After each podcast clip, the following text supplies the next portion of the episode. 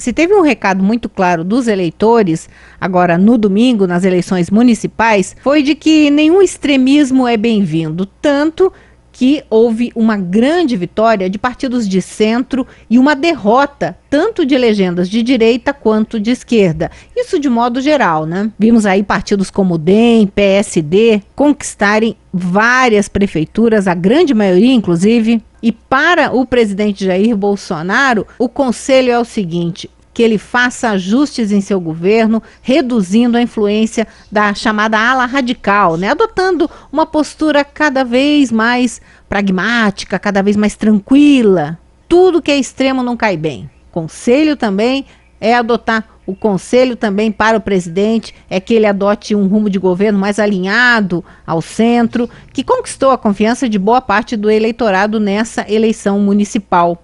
É esse o caminho ou a reeleição vai ficar mais difícil? O colunista Valdo Cruz do G1 conversou com um dos aliados do presidente que disse que o recado não veio somente da eleição municipal, não, mas também do que aconteceu lá nos Estados Unidos, onde Donald Trump foi derrotado e o democrata Joe Biden venceu.